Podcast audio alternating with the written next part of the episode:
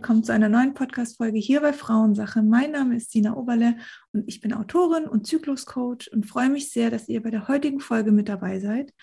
Es geht heute um ein Thema, was vielleicht für viele im ersten Gedanke so ein bisschen trocken klingt, ist es aber gar nicht und es ist auch unfassbar wichtig. Und zwar geht es um Gendermedizin. Ähm, da ich dieses Thema nicht alleine behandeln kann, weil es einfach auch sehr äh, ja, ich sag mal, tief geht und sehr vielleicht in manchen Richtungen fachlich ist und vielleicht für uns Laien da draußen oft auch nicht so einfach greifbar ist, habe ich mir eine absolute Expertin mit ins Haus geholt. Und zwar ist es Frau Dr. Ursula Marschall. Ähm, sie ist Chefärztin bei der Barmer. Ich stelle dich erstmal vor, du hast mir das Du angeboten. Vielen Dank. Hallo, Uschi sogar, darf ich zu dir sagen. Ja. Schön, dass du da bist. Hi. Ja, hallo. Erzähl mal, was machst du, was ist deine Position bei der Barmer und wie kamst du dahin? Ja, also ähm, ich habe ein intensives Vorleben als äh, Medizinerin. Ich bin Anästhesistin von Haus aus, habe ähm, über 15 Jahre in der Klinik gearbeitet. Ähm, Anästhesisten haben ganz unterschiedliche Einsatzmöglichkeiten, auf die man sich dann noch spezialisieren kann. Ich bin Schmerztherapeutin, ähm, Palliativmedizinerin, Intensivärztin, äh, habe lange Notarzt gefahren. Ähm, ja, und habe äh, da nach über 15 Jahren dann den Weg so ins Management gefunden. Über verschiedene Stationen bin ich dann im Jahr 2007 schon bei der Barmer äh, gelandet. Und äh, habe hier ganz unterschiedliche Funktionen. Also im Augenblick äh, leite ich den äh, Bereich Medizin und Versorgungsforschung, also habe so die Aspekte, gerade was medizinische Sachen anbelangt, aber auch gerade das Thema Versorgungsforschung. Ähm, das verantworte ich zusammen mit äh, ganz vielen tollen Mitarbeitern bei mir. Ich denke, jeder weiß, was die Barmer ist oder macht, aber vielleicht kannst du noch mal in einem Satz sagen, was die Barmer ist. Wenn du sagst, dass jeder weiß, was die Barmer ist, finde ich das total klasse. Also für die wenigen, die das nicht wissen, also wir sind eine ähm, bundesweite Krankenkasse mhm. mit knapp äh, 9 Millionen Versicherten. Ähm, ich betone das bundesweit deswegen, weil ähm, man kennt andere Krankenkassen, ähm, die besonders die ähm, AOK. Das sind aber regionale Kassen. Das heißt also eine zum Beispiel eine AOK Bayern ähm, ist für Bayern verantwortlich, aber nicht für zum Beispiel Hamburg und Schleswig-Holstein. Da gibt es dann andere mhm. Kassen. Wir als Barmer sind aber für ganz Deutschland ähm, quasi eine Krankenkasse. Okay. Gut. Und wir sprechen heute über Gendermedizin. Ähm, genau. Ist für mich natürlich im Bereich Frauengesundheit ähm, sehr, sehr interessant. Kommen wir wahrscheinlich im Laufe des Gesprächs auch nochmal da, dazu, warum, ja, was da mit den Frauen so besonders ist in der Gendermedizin. Ähm, kannst du uns na, kurz ist wahrscheinlich hier das falsche Wort, aber kannst du uns äh, versuchen, in, nicht äh, zu ausweitend, aber einfach knackig zu erklären, was passiert bei einer Zulassung von einem Medikament? Also was gibt es für verschiedene Schritte ähm, und ja, auch was für Menschen werden da mit in die Studie eingezogen? Einfach, dass mhm. wir da mal so ein Gefühl für bekommen, wie das abläuft. Ja, also ähm, Gendermedizin ist Gott sei Dank nicht nur Arzneimittel, aber ist ja. vielleicht ein Hinweis darauf, um auch mit so, ja, vielleicht nicht ganz korrekten Vorstellungen ein bisschen aufzuräumen. Mhm. Also die allerwenigsten Medikamente schaffen es tatsächlich bis zur Zulassung. Ganz einfach, weil man äh, vorher feststellt, hm, es wirkt nicht richtig oder ja. das, was wir wollen, äh, kann nicht erreicht werden. Also ähm, es gibt als allererstes, es gibt drei Phasen drei sogenannte Studienphasen. Phase 1 ist etwas, das, ähm, da wird ein mögliches neues erstes Medikament wird an ganz wenigen äh, Gesunden getestet. Wenn Phase 1 abgeschlossen ist und wenn man ein Gefühl dafür hat, wie verhält sich dieser neue Wirkstoff im Körper, dann kommt Phase 2. Phase 2 wird mit ganz wenigen Kranken durchgeführt. Also mhm. wenn ich ein Medikament äh, für den Markt vorbereite und dann zulassen möchte, dann möchte ich es natürlich, äh, dass es eine Wirkung an Betroffenen, sprich an kranken Menschen ähm, zeigt. Deswegen Phase 2, ich teste diesen neuen Wirkstoff, das neue Medikament an wenigen Kranken. Und mhm. Phase 3 ist, und das ist eigentlich die wirklich interessante Phase, weil dann stehe ich wirklich kurz vor der Zulassung. Ähm, dann teste ich das an vielen Menschen und vor allen Dingen vielen Kranken. Und wenn ich dann zeigen kann, dass dieses neue Medikament gut verträglich ist und eine entsprechende Wirkung hat, ähm, dann kann ich die Zulassung beantragen. Und äh, in Deutschland ist es so, dass äh, bei uns der gemeinsame Bundesausschuss, ähm, das ist quasi so der, der Art Gesetzgeber, ist die Selbstverwaltung. Und wenn der gemeinsame Bundesausschuss bewertet, dass dieses Medikament einen Zusatznutzen hat, beziehungsweise es dann zulässt, dann bezahlen alle Krankenkassen dieses Medikament. Und wer bezahlt die Phasen? Die Phasen zahlt der Arzneimittelhersteller. Okay. Ja, also diese ganzen Studien ja. sind Arzneimittelstudien, die herstellerfinanziert sind. Und weil du jetzt vorhin meintest, es geht nicht nur um Arznei, um was geht es noch? Ähm, Arzneimittel ist eigentlich ein Thema, da ist das Thema äh, Gender und Geschlechtsunterschiede, da sind wir eigentlich schon einen deutlichen Schritt weiter. Mhm. Ähm, aber wir sehen halt noch andere Erkrankungen. Also es gibt zum Beispiel Erkrankungen, ähm, als Beispiel, äh, bisher dachten wir immer, Lungenkrebs ist eine typisch männliche Erkrankung. Ja? Lungenkrebs kommt von Rauchen. Mhm. Und da zu früherer Zeit die Männer immer mehr geraucht haben als die Frauen, äh, war halt Lungenkrebs bei Frauen viel häufiger, ähm, ja, ist das einfach aufgetreten. Ja.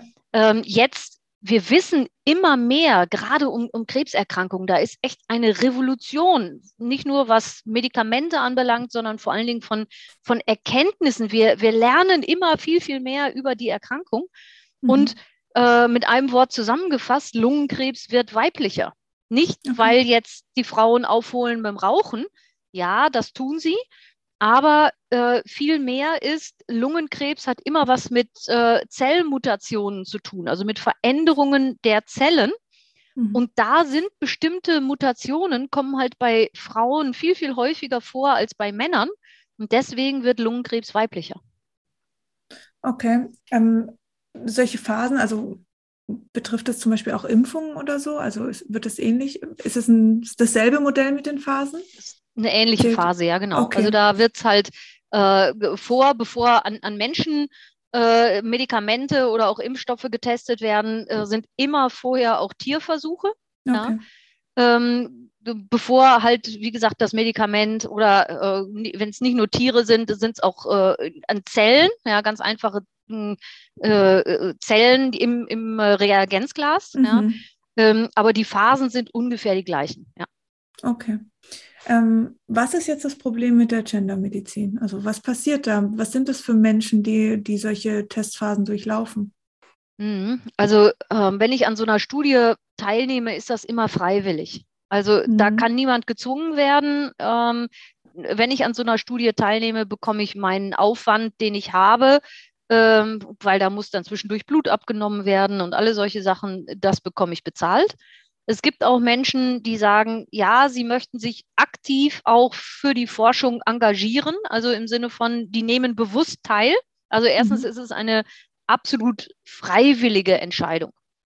Äh, ganz am Anfang, also äh, bis, äh, also in den USA sogar bis Anfang der 90er Jahre, hat mhm. niemand in irgendeiner Art und Weise Rücksicht darauf genommen, äh, ob Männer oder Frauen an, an Medikamentenstudien teilgenommen haben. In den USA ist das schon 93 geändert worden, ähm, in der EU bei uns 2001 und in Deutschland schon seit 2004 ist es so, dass die Medikamente, also neue Wirkstoffe, müssen an Männern und Frauen getestet werden. Das mhm. Besondere aber ist, ähm, bei Frauen, ja, beziehungsweise anders, wenn ich, wenn ich eine Phase 1 habe, also wenn ich einen komplett neuen Wirkstoff habe, dann muss das Verhalten dieses Wirkstoffs im Körper getestet werden, aber ohne irgendwelche hormonelle Einflüsse. Also sei es meine eigenen hormonellen Einflüsse bei der Frau. Wir alle wissen, der Zyklus ist äh, hormongesteuert. Ja? Mhm. Ähm, aber vor allen Dingen ähm, muss, wenn ich als Frau an so einer Studie teilnehme, muss es zu 100 Prozent äh, sichergestellt sein, dass ich A, nicht schwanger bin, oder B, in der Zwischenzeit nicht schwanger werde. Das heißt, ich muss mich verpflichten, mindestens zwei Verhütungsmethoden anzuwenden, damit ich auch definitiv nicht schwanger werde. Und mhm. in der Phase 1 sind immer noch am wenigsten Frauen beteiligt. Ähm, wir reden im Augenblick so von 10 bis 40 Prozent. Also am Anfang wird alles erst an Männern getestet. Danach muss es aber auch an Frauen überprüft werden. Und ähm, jetzt Ende 2021 wird es in der EU eine verpflichtende äh, Verordnung geben, sodass dann äh, sämtliche klinische Phasen, also sämtliche Medikamentenprüfphasen, müssen dann an beiden Geschlechtern durchgeführt werden. Und woher kommt es jetzt nochmal genau, warum da mehr Männer beteiligt sind? Weil die Frau eben komplexer ist oder was, was äh, heißt äh, ja, das? Ja, die, die, die Frau ist nicht, äh, die Frau ist nicht komplexer, aber erstens, ähm, nicht jede Frau will sich da so verpflichten, dann immer zwei Verhütungsmethoden durchzuführen. Ja, also ich mhm. unterwerfe mich da einem Zwang. Ähm, das findet nicht jede Frau gut. Das Zweite ist, ähm, dass natürlich äh, gerade Frauen potenziell mh, hm, dann auch durchaus Bedenken haben und eben diese hormonellen Einflüsse. Ja. Mhm. Ähm, wenn, ich ne, wenn ich die Pille nehme, dann habe ich ja Hormone, die meinen Körper beeinflussen. Und die können natürlich auch die Wirksamkeit eines Wirkstoffes, den ich ja überhaupt noch nicht kenne, der ja total neu ist, ja. den äh, äh, können ja solche Hormone beeinflussen. Also die äh, Pharmahersteller, die diese Studien finanzieren, finden es immer total klasse, wenn Männer und Frauen sich gleichzeitig einschreiben, weil je schneller sie diese äh, Menschen äh, untersucht haben, ja, umso schneller ist diese Phase abgeschlossen und umso schneller äh, komme ich auf den Markt, sprich kann Geld verdienen, wenn ich eine Zulassung habe. Ja? Mhm. Ähm, aber es ist so, dass Frauen da auch immer ein bisschen zurückhaltender sind. Mhm, klar. Und es heißt, es wird dann aber zum aktuellen Zeitpunkt auch nicht unterschieden. Also wenn Frauen dann mit in die Studie zählen, dass ähm, in welcher Zyklusphase sie sind oder sonst was. Man weiß eigentlich nur, sie planen jetzt nicht schwanger zu werden oder sie sind nicht schwanger. Das ist eigentlich das Einzige, was man über die Frau an sich äh, mit in die Studie zieht, oder? Genau, also ähm, die, die Zyklusphasen sind für die meisten Medikamente, also wenn ich zum Beispiel ein Blutdruckmedikament äh, neu teste, dann ist es ziemlich egal, in welcher Zyklusphase ich mich befinde. Man mhm. nennt das medizinischerseits die sogenannte therapeutische Breite. Ich brauche auch nichts, äh, wenn ich das Medikament äh, einer Frau verordne, muss ich das nicht in einer anderen Dosierung verordnen, wie als wenn ich äh, es einem Mann verordne. Also äh, mhm ich, die, diese, diese Möglichkeit, also wie, wie gut wirkt mein Medikament, äh, ist unabhängig davon, ob ich eine Frau oder ein Mann bin. Da spielt also zum Beispiel das Alter ähm, eine viel, viel größere Rolle, weil, äh, auch wenn ich das jetzt ungern sage, aber ab dem 30. Lebensjahr fangen wir an zu altern. Ja? Mhm. Gott sei Dank sieht man das bei den wenigsten, aber es ist tatsächlich so. Das heißt also, unsere, unsere Leberfunktion und unsere Nierenfunktion werden mhm. weniger. Und die sind halt extrem wichtig dafür, dass auch Medikamente äh, im Körper abgebaut werden. Ja? Ähm, viel, viel, viel mehr muss ich gucken äh, bei ganz bestimmten Medikamenten, aber nur ganz, also wirklich eine Handvoll, ähm, da muss ich halt äh, darauf achten, also die muss ich bei Männern und Frauen wirklich anders dosieren. Äh, die meisten Medikamente machen aber keine Unterschiede. Und ähm, was ist mit Medikamenten, die in der Schwangerschaft eingenommen werden dürfen? Das ist äh, ja, das ist ein ne ganz, ganz großes Thema. Also ähm, meistens ist es so, wenn ein Medikament auf den Markt kommt, ähm, sind die Versuche an den Schwangeren äh, meistens noch nicht abgeschlossen, beziehungsweise auch meistens noch nicht ähm, angefangen. Weil natürlich bei Schwangeren gelten ganz, ganz besondere ähm, ja, Überwachungsmaßnahmen, gelten ethische Maßnahmen. Also äh, man darf bestimmte Medikamente äh, zum Beispiel in der Frühschwangerschaft nicht einsetzen, weil man dann weiß, es gibt potenzielle Nebenwirkungen mhm. auf die äh, auf die den Organ äh, ja quasi äh, Genese, also die, die äh, Organreifung bei den, äh, bei den Feten, also bei den, bei den ja. äh, Babys. Ja. Ähm, also da muss man schon sehr, sehr, sehr aufpassen. Also meistens kommen die Medikamente auf den Markt und den Beipackzettel kann man dann lesen, nicht anwenden bei Schwangeren oder bei Stillenden. Mhm. Ähm, das steht so lange da drin, bis diese Studien abgeschlossen sind. Das heißt, es gibt aber Studienverfahren mit Schwangeren. Ja, und Stillenden. es gibt, mh, genau. Und es gibt, äh, das ist ganz, ganz interessant, ähm, da da gibt es im Augenblick auch einen riesen, ähm, eine, eine, ja, eine große Veränderung auch des medizinischen Wissens. Ähm, es gab eine Zeit äh, und wir alle sind, äh, ja, wir alle kennen vielleicht noch dieses Thema Contergan-Skandal. Ja? Mhm. Contergan war äh, Anfang der 60er Jahre ein Medikament, was äh, gerne eingenommen wurde, ähm, ja, damit man etwas ruhiger wurde. Also so eine Art Beruhigungsmittel. Ähm, und dann hat man aber festgestellt, dass äh, dieses Medikament quasi zu äh, Ver Veränderungen in der Organfunktion, also äh, es kamen Kinder zur Welt ähm, mit veränderten Gliedmaßen, ja, fehlenden Armen, fehlenden Beinen. Das war der sogenannte Kontergan-Skandal. Und mhm. vor diesem Hintergrund hat man jetzt natürlich ganz große Bedenken, dass so etwas äh, nochmal wieder auftritt. Und deswegen äh, prüft man hier ganz besonders. Ähm, es ist aber so, dass ähm, es Medikamente gibt, wie zum Beispiel ähm, Rheuma. Ja, ist zum Beispiel eine Erkrankung, taucht bei Frauen genauso auf wie bei Männern. Mhm. Und ähm, die, die Schuppenflechte, also Psoriasis, ist auch so ein Thema. Mhm. Äh, das sind ähm, Frauen, beziehungsweise diese Erkrankung kommt auch bei jüngeren Frauen im gebärfähigen Alter vor. Und jetzt habe ich, ich bleibe jetzt bei der Schuppenflechte, ja, jetzt habe ich äh, einen starken Hautbefall, nehme meine Medikamente und jetzt werde ich schwanger. Ähm, früher hat man gesagt, um Gottes Willen bloß kein Medikament in der Schwangerschaft alles absetzen, was natürlich gerade bei den, äh, bei den Betroffenen ja, sowohl zu Schmerzen, massive Hautausschläge und ähnliches geführt hat. Heute wissen wir, weil wir eben diese Studien haben und auch diese Erkenntnisse haben, wissen wir, dass wir in der Schwangerschaft nicht mehr alle Medikamente absetzen müssen. Da gibt es auch eine ähm, ganz tolle ähm, Datenbank im Netz, www.embryotox.de, mhm. Embryo, ja, mhm. äh, Tox, ein Wort.de. Das ist äh, eine Datenbank, da findet man sich auch als Laie zurecht, sehr gut sogar. Da stehen die einzelnen Wirkstoffe drauf. Ähm, dann weiß man auch, äh, kann man die einsetzen in der Schwangerschaft? Kann ich die äh, auch verwenden, wenn ich stille? Ja, weil wir müssen ja immer dran denken, dass auch äh, Medikamentenwirkstoffe aus dem, aus dem mütterlichen Kreislauf ja auch beim Stillen auf das Baby übergehen kann. Ja.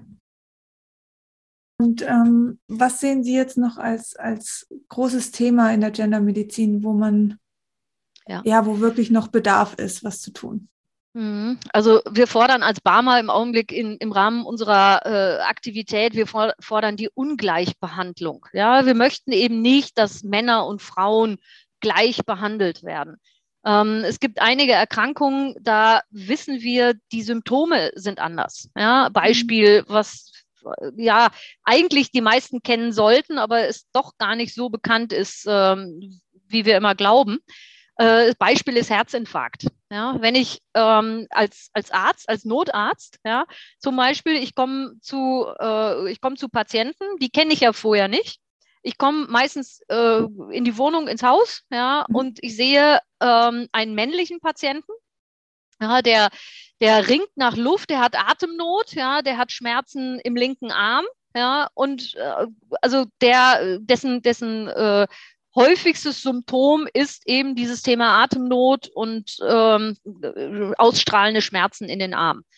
Wenn ich eine Patientin sehe, ja, auch e, erste Mal, die, die ganz häufig wird man als Notarzt so zwischen drei und vier Uhr morgens gerufen, ähm, dann ist es so, die, die Frau klagt am allermeisten über Übelkeit, häufig Erbrechen äh, gegebenenfalls plötzlich einsetzender starker Rückenschmerz, ja, aber mehr so Unwohlsein und ach, mir geht es irgendwie so gar nicht gut, ja, da, da denken die wenigsten Frauen daran, dass auch sie den Herzinfarkt äh, haben können. Mhm.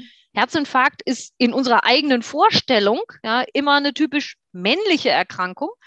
Ähm, es gibt sogar Studien und es gibt Untersuchungen, die zeigen, ja, dass die Frauen, wenn es ihnen nicht gut geht, ja, und die befürchten, sie müssen jetzt ins Krankenhaus oder sie müssen jetzt irgendjemanden äh, rufen, ja, die fangen erstmal an und sorgen sich um, äh, um ihren Mann, ja, die räumen zum Teil noch die Wohnung auf, äh, packen ihren Koffer, also rufen nicht als allererstes irgendeinen Arzt, ja, Notarzt oder Hausarzt, ja, mhm. sondern kümmern sich erst um alle anderen. Frauen rufen später den Krankenarzt, äh, den Krankenwagen als Männer. Mhm. Krass. Ja. Interessant. ja. ist interessant. Und da, da, da müssen wir halt, also wir müssen, wir, äh, äh, aus meiner Sicht, wir müssen sensibilisieren. Ja? Wir müssen darauf mhm. hinweisen, diese alten Stereotypen, ja, es gibt die typischen Männererkrankungen, es gibt die typischen Frauenerkrankungen, ja, mhm. also äh, das, was ich eben schon gesagt habe, Lungenkrebs typisch männlich, nee, stimmt überhaupt nicht, ja, Lungenkrebs wird weiblich. Genau dasselbe ist zum Beispiel wie ähm, Depressionen sind immer, äh, haben immer Frauen. Nee, nix da. Ja. Mhm. Äh, Männer holen da auch gerade auf. Ja. Die Symptome bei Depressionen äh, bei Männern sind aber komplett anders als die bei Frauen. Was heißt komplett? Also sind durchaus mhm. unterschiedlich. Ja. Äh, Kopfschmerzen, ja, ist auch ein Thema. Kopfschmerz denkt man immer, Frauen haben nur Kopfschmerzen. Nein, Männer haben auch Kopfschmerzen. Die, die Ursachen, die dahinter liegen, können aber ganz andere sein. Und deswegen, wir müssen aufhören, dass wir nicht nur als Ärzte alle gleich behandeln. Ja, also hier mhm. fordern wir tatsächlich mal eine Ungleichbehandlung. Es muss uns aber auch in der, in der Patientenrolle, müssen wir aber wegkommen davon, so nach dem Motto, äh, ja, das ist wieder typisch Mann oder das ist wieder typisch Frau. Und im Zulassungsprozess an sich, also ähm, was ist Ihre Meinung? Müssen Frauen, weil für mich hört sich das natürlich sehr an, okay, zum einen müssen mehr Frauen in die Zulassung rein. Das ist das der eine Punkt, weil es ist ja hier auch keine 50-50-Aufteilung, also mhm. immer noch nicht. Ähm, ja. Zum anderen, und da bin ich natürlich stark aus dieser Zyklusrichtung, ähm, merke ich ja schon auch eine, also es kommt natürlich auf das, auf die Arznei drauf an, aber ähm, ich ja. merke ja ganz deutlich, dass sich eine Stimmung extrem verändern kann innerhalb von einem ja. Zyklus. Ähm, auch ähm, teilweise ja die, die Funktion des Immunsystems kann. Also es verändert sich durch Hormone eben sehr, sehr viele Dinge, der Schlaf oder sonst was. Also man kann ja mhm. fast nicht mehr sagen, dass Hormone nur, nur auf den Zyklus wirken. Das ist ja, ist ja nicht so. Nee. Und ähm, was ist damit? Also ich meine, ich, ich kann mir natürlich auch vorstellen, dass sowas sehr, sehr aufwendig ist, jede Frau in ihre mhm. Zyklusphasen zu unterteilen, zu ähm, begutachten. Dann muss eine Frau auch erstmal einen natürlichen Zyklus haben. Ähm, das sind natürlich alles so Faktoren, die da, die heutzutage auch nicht mehr so natürlich und normal sind. Ja, ähm, ich denke, deswegen auch dieses Thema, äh, wir müssen darauf aufmerksam machen, wir müssen äh, dafür sensibilisieren es hängt jetzt sehr, ähm, also wenn ich ein neues Medikament entwickeln möchte, äh, sind ganz bestimmte Wirkstoffe, die sind unabhängig wirklich vom Zyklus. Also äh, du hast vollkommen recht, dieses ganze Thema Schlaf, Stimmung und so weiter, das wissen wir, das ist hormonell beeinflusst und Hormone sind absolut wahre Alleskönner äh, im mhm. Körper. Ja. Ähm, die, da, wo wir aber zum Teil hingucken, ja, sind äh, ganz einfach, die, diese Wirkstoffe sind von diesen Hormonen unabhängig, aber ich sage jetzt zum Beispiel ähm, bei der Krebsbehandlung, ja, wir kommen immer mehr, das hat der ein oder andere vielleicht schon gehört, in Richtung individualisierte, also personalisierte Medizin. Wenn mhm. wir heutzutage äh, Krebs behandeln, ja, wenn ich jetzt ganz, ganz brutal bin, äh, früher, wenn ich eine Chemotherapie eingesetzt habe, ja, dann hatte ich nur Wirkstoffe zur Verfügung, die wie so eine Art, bildlich gesprochen, wie so eine, ähm, wie, wie so eine Steinzeitkeule, äh, ja, diese Keule, dieses Medikament hat äh, auf jede Zelle gewirkt, ja, die sich schnell geteilt hat. Krebszellen sind äh, schnell, also sich schnell äh, teilende körpereigene Zellen. Dann habe ich ein mhm. Chemotherapie-Medikament genommen und das hat halt jede Zelle betroffen, die sich irgendwie geteilt hat. Egal, ob es eine Krebszelle war oder ob es eine gesunde Körperzelle war. Das ist dieses Thema, mir fallen die Haare aus, meine Mundschleimhaut äh, entzündet sich, meine Darmschleimhaut entzündet sich. Also das sind diese, das, was wir kennen, diese heftigen Wirkungen der Chemotherapie. Wenn ich mhm. jetzt zum Beispiel wieder bleibe bei diesem Lungenkrebs-Beispiel. Ähm, ich weiß inzwischen, beim Lungenkrebs gibt es ganz, ganz viel unterschiedliche Formen. ich weiß, welche, welche Zellart sich da gerade extrem vermehrt. Und dadurch, dass ich weiß, welche Zellart das ist, welche Mutation, ähnlich mhm. wie bei, beim, äh, äh, bei, bei der Blutgruppe, ja, da weiß ich auch, ich habe A, B oder 0. Ja, genauso weiß ich dann auch, ich habe beim Krebs ist halt mein, meine Mutation A, B oder C. Und dann kann ich gegen diese spezielle Mutation, kann ich dann äh, jetzt ein Medikament entwickeln.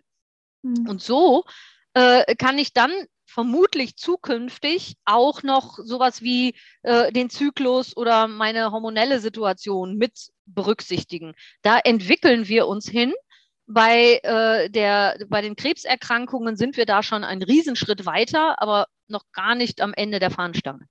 Hm, das heißt aber Status quo, diese Faktoren werden nicht berücksichtigt. Momentan nicht, spielen mhm. aber auch nicht bei jedem Medikament immer eine Rolle. Ja, da, wo mhm. wir hin müssen, ist diese Sensibilität, damit dieses Thema mit berücksichtigt wird. Ja, aber wir, es macht natürlich nur dann Sinn, es dort zu berücksichtigen, wo auch wirklich eine Beeinflussung ähm, da ist. Äh, das ist nicht bei jedem Medikament, ähm, ist einfach der Fall. Ja? Aber die, wir, wir müssen sensibler werden. Da bin ich vollkommen deiner Meinung.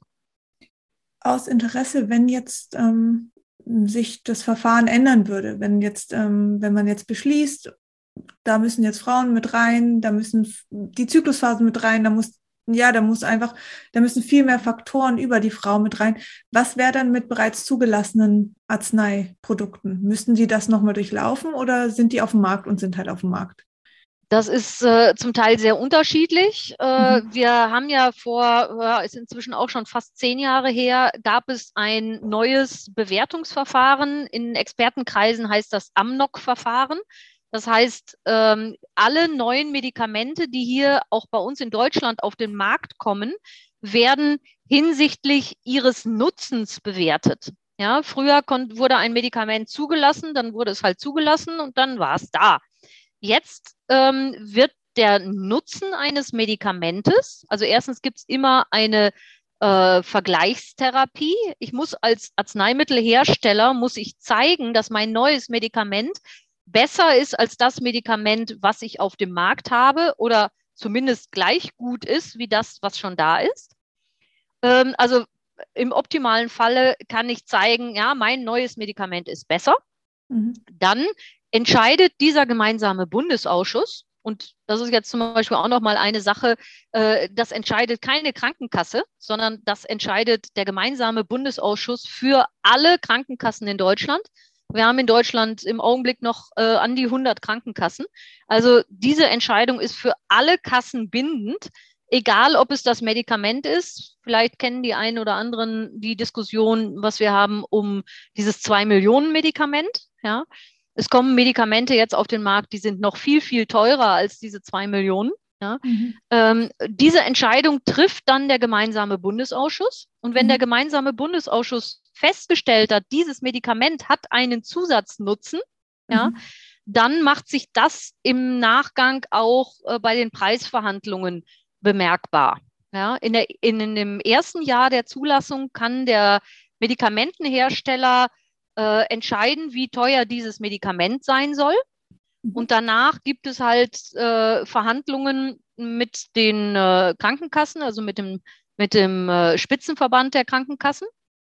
Ähm, und dann wird entschieden, wie teuer dieses Medikament ist. Und dann zahlt das jede Krankenkasse, wenn das Medikament äh, gemäß der Zulassung eingesetzt wird. Also, wenn ich ein Medikament habe, das wirkt, es gibt zum Beispiel Beispiel bei, bei der Osteoporose, ja, dieses Medikament ist nur für Frauen zugelassen, dann äh, wird es auch nur bei Frauen bezahlt. Männer kriegen zwar auch Osteoporose, dieses Medikament, also der, der Pharmahersteller hat zum Beispiel die äh, Zulassung bei Männern nicht beantragt, weil er gesehen hat, dass bei Männern mehr und häufigere Nebenwirkungen sind. Deswegen hat er gesagt, nee, das ist nicht gut, deswegen lässt das nur für Frauen zu. Also deswegen kann ich dieses Medikament nur bei Frauen einsetzen. Und das wird dann auch nicht für Männer zugänglich gemacht.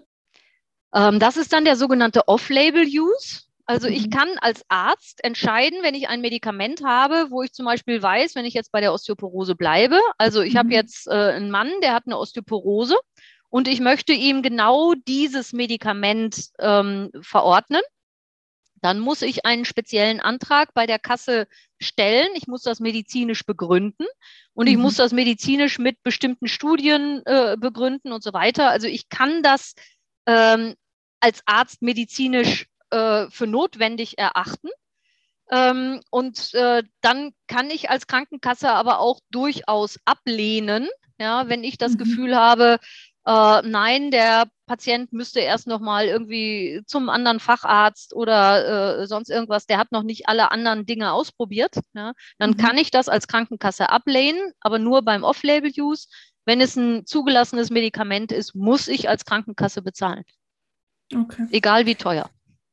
Okay, und was mich jetzt noch interessieren würde, ähm, mit Medikamenten, die speziell für die Frau nur sind, also zum Beispiel die Antibabypille.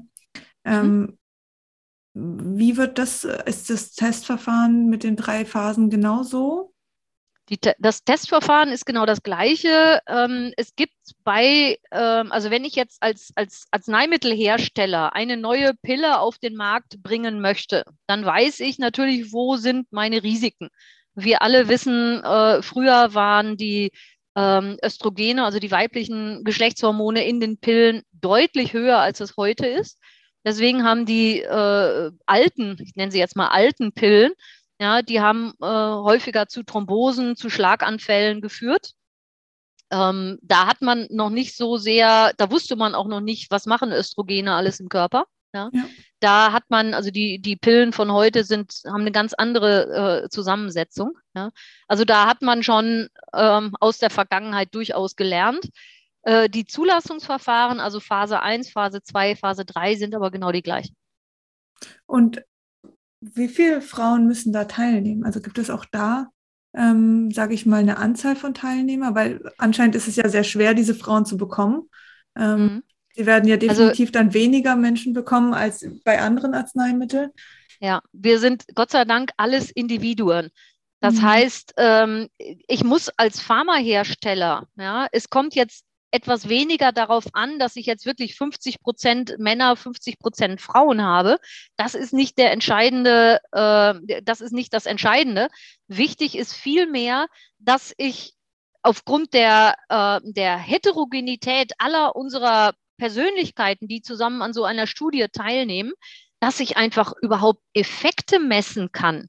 Ja, mhm. weil es kann durchaus sein, gerade das, was du gesagt hast, ja, ähm, als Frau mit einem ganz normalen Zyklus, ja, ähm, gibt es Tage, da bin ich einfach müde, bin ich schlapp, habe ich keine Lust. Ja, wenn ich ausgerechnet dann, ja, äh, dieses Studienmedikament bekomme, dann kann es mhm. sein, dass diese Müdigkeit, Schlappheit als Wirkung auf das Medikament ange, äh, angesehen wird, was mhm. es aber überhaupt gar nicht ist, weil ich wäre auch so müde und schlapp aufgrund einfach meines Hormonzyklus. Ja? Mhm.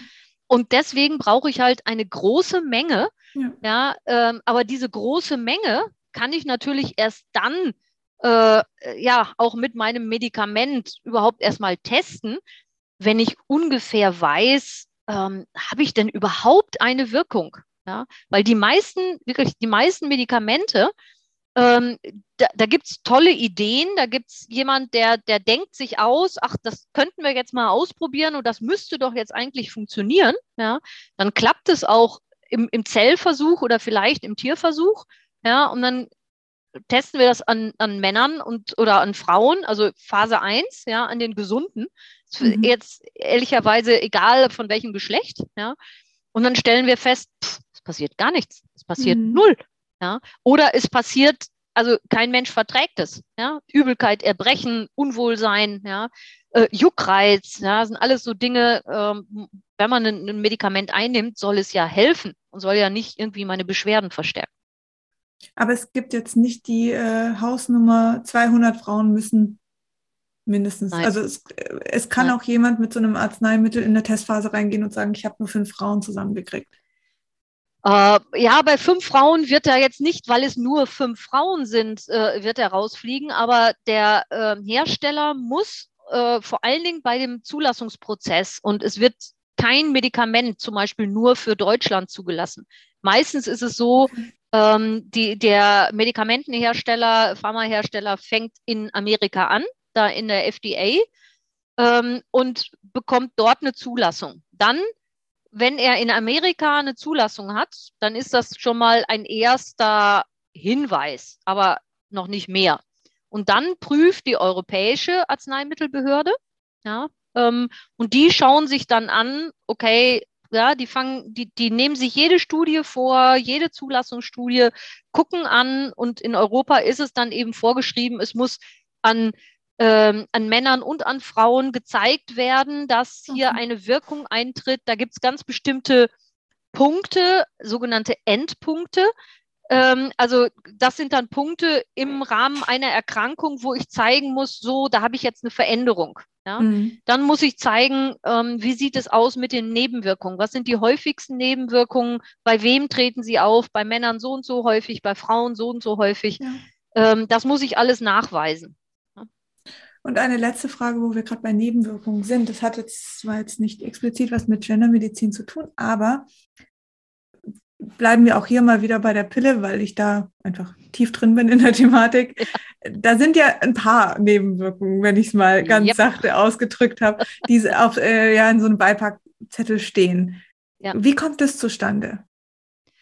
Ähm, ja, das sind genau diese beobachteten äh, Nebenwirkungen. Also wenn ich mhm. an, als Proband, ja, äh, als Gesunder oder als Betroffener, sprich als Kranker, an so einer Studie teilnehme, dann äh, muss ich, ich weiß es nicht, wie viele, ich hätte bald gesagt zigtausend, nein, so schlimm ist es nicht, aber da gibt es ganz bestimmte Phasen, dann werde ich befragt. Ich werde zu mhm. sämtlichen Symptomen befragt. Ähm, Müdigkeit, äh, mhm. Erschöpfung, äh, wie geht's mir? Also diese diese Rückmeldung, all das, was auf den Medikamenten-Beipackzetteln steht, das ist das, was in den Studien von den Probanden zurückgemeldet worden ist. Ja, und dann gibt es eben eine mhm. Häufigkeit, ähm, alles, was 10, alles, was über 10 Prozent angegeben wurde, das sind die sogenannten häufigen Nebenwirkungen.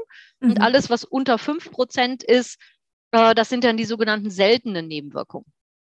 Und was ist, wenn es, ähm, wenn die Arznei schon auf dem Markt ist und danach gemeldet wird, weil man dann ja eigentlich die Großstudie dann bekommt, wenn es äh, auf dem Markt ist. Ähm, wird es ja. dann nachgetragen? Muss es nachgetragen werden, wenn die Ärzte ja. das melden? Ja, also erstens äh, sind wir Ärzte dazu verpflichtet. Da gibt es auch einen entsprechenden äh, Prozess, da gibt es ganz äh, abgestimmte Formulare. Wenn ich also als, als Arzt feststelle, halt, stopp, hier ist etwas, das ist unzweifelhaft mhm. auf ja. dieses Medikament zurückzuführen, dann muss ich das melden, dann bin ich auch verpflichtet, das zu melden. Ja. Dann wird das auch gesammelt. Ähm, äh, vielleicht kann sich der ein oder andere an äh, ein Schmerzmittel erinnern. Das ist so 2008 äh, war das eine große Diskussion. Ähm, das waren die sogenannten ähm, COX-2-Hämmer, also Medikamente, mhm. Schmerzmittel, die wurden am Anfang eingesetzt in, äh, im Krankenhaus zur Behandlung von postoperativen Schmerzen, also Patienten, die operiert worden sind, danach irgendwie Schmerzen hatten, waren aber auch sehr, sehr gut wirksam, ähm, zum Beispiel bei ähm, Arthroseschmerzen, also egal ob Hüftschmerzen, Knieschmerzen oder auch am Rücken, sind dann ziemlich schnell äh, verbreitet worden, weil man gedacht hat, ah, dieses prima, die wirken gut bei diesen äh, spitz, scharf stechenden Schmerzen äh, und wirken nicht so sehr, machen nicht so viele Nebenwirkungen auf die Magenschleimhaut. Also ich kriege nicht so schnell äh, Sodbrennen oder mhm. mir tut der Magen dann nicht weh. Ähm, und dann hat man die gerne und viel und breit eingesetzt. Und so nach einem halben Jahr, dreiviertel Jahr stellte man fest, dass die die äh, Rückmeldung, ja, dass gerade wenn ich diese Medikamente eingenommen habe zur Schmerzbehandlung, dass danach es vermehrt zu Thrombosen, zu Embolien, zu Schlaganfällen gekommen ist. Okay. Das hat man dann untersucht und siehe da, man hat wirklich festgestellt, das kommt durch diese Medikamente. Die mhm. Medikamente sind inzwischen vom Markt genommen. Okay, weil ich finde es halt, ich kann mir vorstellen, es ist eine, eine große Dunkelziffer. Ähm, weil klar, ich meine, wenn ich als Frau nach der Einnahme der Pille, angenommen, ich nehme die drei, vier Monate und komme und äh, habe halt Erschöpfung. Also ich meine, wie, wie stellt ein Arzt das dann fest, dass das von der Pille, also wie kriege ich diesen direkten Zusammenhang? Ja, das sehe ich ähm, als schwer. Ja, das, das glaube ich. Äh, es ist aber meistens nicht das Erschöpfungssymptom äh, alleine. Erschöpfung kann ganz viele Gründe haben. Ja? Mhm. Erschöpfung kann ein, erstes, ein erster Hinweis auf eine Depression sein. Ja? Mhm. Erschöpfung kann schlicht und ergreifend etwas sein, weil ich halt wirklich im Augenblick äh, total viel gearbeitet habe oder ne, so stark gefeiert habe, dass ich Schlafen vergessen habe. Ja. ja?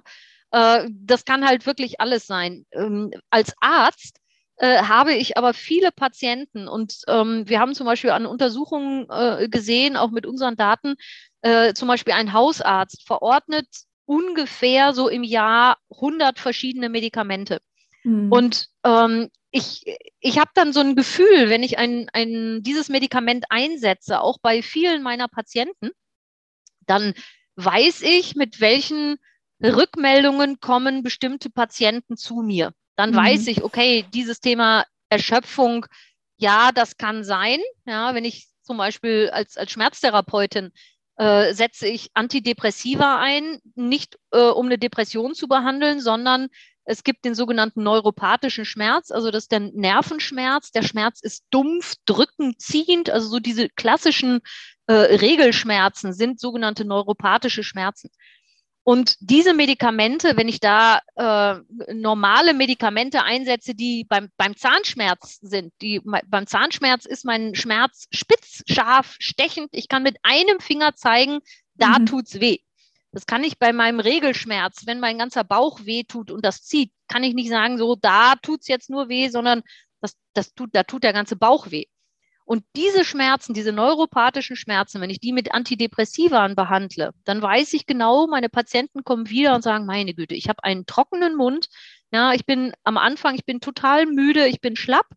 Dann kann ich die Patienten beruhigen und kann sagen, ja, das ist eine Wirkung, die tritt in den ersten drei bis vier Tagen auf.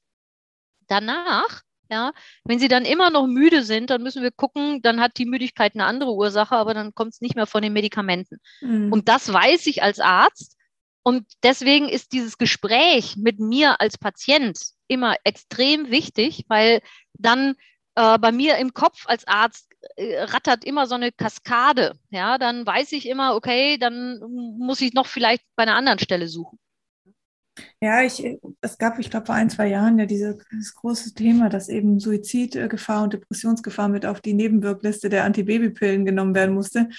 Wo ich denke, mhm. okay, mhm. wenn der Arzt noch mitkriegt, dass eine, Suiz eine Suizidgefahr ähm, besteht, ja, aber das ist natürlich auch, also das stelle ich mir halt sehr, sehr schwer vor. Das, ja, das, das sage ich jetzt mal äh, bewusst, weil gerade so eine Suizidgefahr, ja, auch mhm. als extrem ausgebildeter, sehr sensibler Arzt mhm. mit, mit äh, Psychotherapie, ja, äh, Qualifikation und großer Erfahrung. Ja. Wenn der Patient äh, nicht möchte, ähm, dass äh, ja quasi sein, sein, seine aktuellen Gedanken äh, kommen und mhm. er wirklich Selbstmord machen will, dann mhm. kann ich als Arzt mit dem sprechen, kann mir alle Mühe geben, alle Zeit der Welt. Ja, dann steht der Patient auf, geht aus meinem Behandlungszimmer raus und bringt sich um. Ähm, mhm. Diese Fälle gibt es, aber wenn ich als Arzt sensibel bin, habe ich ähm, ja, da, da habe ich Erfahrung beziehungsweise Antennen, dann frage ich nach. Und solange ich mit dem Patienten in Kontakt bin, habe ich Gelegenheit zum Austausch. Und dann, mhm. wenn ich weiß, wenn ich, wenn ich wirklich dafür sensibilisiert bin, dann denke ich auch dran ähm, und dann kriege ich das auch raus jetzt wirklich eine letzte Frage. Ähm, kann ich diese Beschwerden, Nebenwirkungen auch selber melden als Patientin, sage ich mal, oder Patient? Uh, das ist etwas schwierig, weil ähm, als Patientin oder als Patient äh, sehe ich manchmal Zusammenhänge, die ähm, so einfach nicht möglich sind. Deswegen ähm, ist, kann ich das so nicht selber melden. Ich kann aber jederzeit meinem Arzt den Hinweis darauf geben, äh, wenn ich persönlich das Gefühl habe, also hier ist etwas, das habe ich so noch nie erlebt, egal ob ich das Medikament jetzt gerade kurz eingenommen habe oder auch schon äh, längere Zeit. Also da kann ich immer nur empfehlen, sich auch mit dem behandelnden Arzt in Verbindung zu setzen. Okay. Ähm, da äh, sind dann, der, der Arzt ist verpflichtet, neue Symptome auch entsprechend zu melden. Okay, Super. Vielen, vielen Dank ähm, für deine, deine Antworten auf all meine Fragen.